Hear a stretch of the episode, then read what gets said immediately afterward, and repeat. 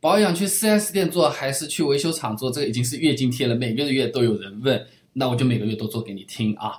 那现在有个新版本，不少朋友问的是，我首保之后，我到底是去哪里去做？那我先来跟你讲，为什么首保第一次还是去 4S 店做比较好？第一呢，大多数因为服务营销的原因，首保不要钱啊，不要钱干嘛不去 4S 店做？第一个啊，第二个的话呢，就是首保它的项目会比较多，除了给我们换个机油之外。对车子要做一系列的这种检查的，比如说发动机舱啊，这个全车的这种机械连接部位，各种什么螺帽、螺栓啊，或者说是这种呃开开关关的这种地方，它的这个紧固度有可能都是要调节的，这个要稍微松一点，这个稍微紧一点，这个其实是磨合非常重要的一个部分，不是说发动机磨合一下就可以了。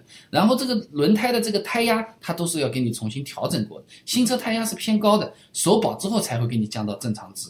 然后有没有偏磨啊、磨损情况都是要进行的，还要通电脑，它是比较复杂的一个工序。而我们跑到外面的维修厂，人家给你性价比，给你便宜，有可能就给你换了个机油就完事儿了。所以说首保去 4S 店还是非常有必要的。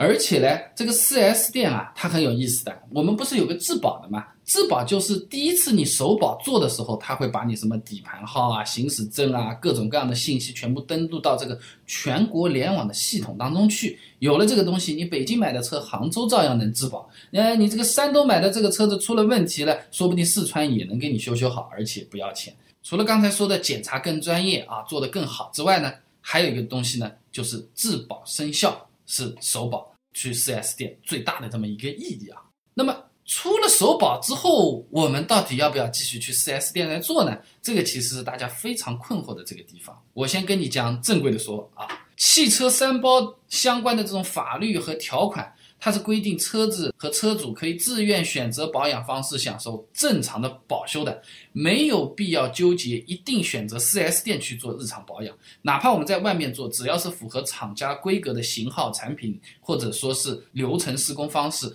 都是可以享受质保的。家法不能大于国法。再说一遍，家法不能大于国法。4S 店他说你外面做不能质保，但是我告诉你我包赢，因为现在国家的法律是有。那为什么还有朋友会纠结这个问题？外面有好有坏，这是第一个。还有一个呢，就是每次要被他吓一下，心里不好受。你出去试试啊！你出去，我们什么东西都不管了，一副死相，一副大变脸，就这么看着那边，体验不好。我毕竟是来享受服务的，所以有些朋友为了避免纠纷，为了省下这个区分良莠不齐的这种外面的维修厂的好坏的这种时间消耗，那有可能也会选择继续在 4S 店里面去做啊。那么我们回归到本质，我在外面维修厂做和 4S 店做，它到底有什么不同，或者说哪边更好？4S 店的特色就是配件肯定正宗，适配性完全没问题，出了问题厂家有质保。唯一的缺点就是贵贵贵，其实还有个缺点要排队啊。那么 4S 店之所以能做到前面的这种情况，一方面的话是厂家系统性的全部配货，就好像你这里买个麦当劳炸鸡和那边买个麦当劳炸鸡都是一样的，没问题的。那也不是说麦当劳炸鸡的这个员工水平特别好，而是他每天就只炸鸡，相当的熟练，不容易出问题。哎，这个就是专业。但是呢，维修厂师傅是厉害，没配件搞得定的，不太修得好的。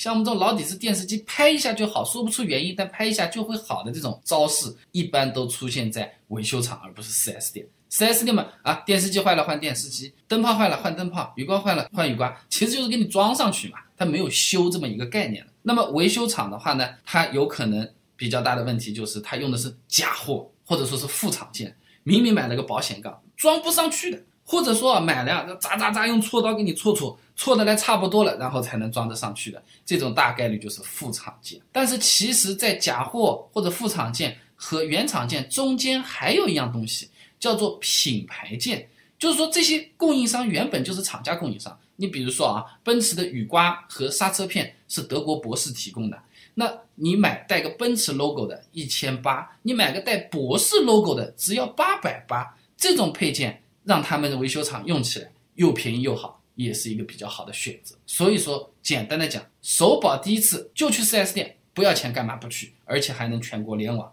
我在外面做也不需要担心它是否有质保这方面的这种问题，有国法保护，这个有什么好怕的？关键的问题就是我在养车、修车、省钱这个地方，我愿意花多少时间去把它搞懂？时间不是很多，工作非常很忙，继续去 4S 店。我愿意琢磨琢磨，了解一下，可以花更小的钱办更大的事情，用更少的钞票买更好的机油。如果是这样的话，在外面做显然是更好的选择。毕竟维修厂也是在竞争的，差的就是慢慢会被淘汰，好的它就是会越做越好的。一眼看过去，长得比 4S 店还大的维修厂也是开始多起来了。所以说，首保之后，我个人的建议就是。根据自己的时间精力匹配来，本身就是喜欢车的，是喜欢琢磨琢磨的啊！我好喜欢这个车，我好喜欢开车的这种朋友，果断去维修厂做。去维修厂，一来有可能会入坑，二来增加经验，三来越来越懂车了。聊天吹牛逼都是有帮助的。我就是上下班的，代代步的，这车还是爸妈出钱帮我买。去 4S 店吧，不要烦了，没事情就是最好的事情。这个就是我今天给你的一个建议啊。呃，那么。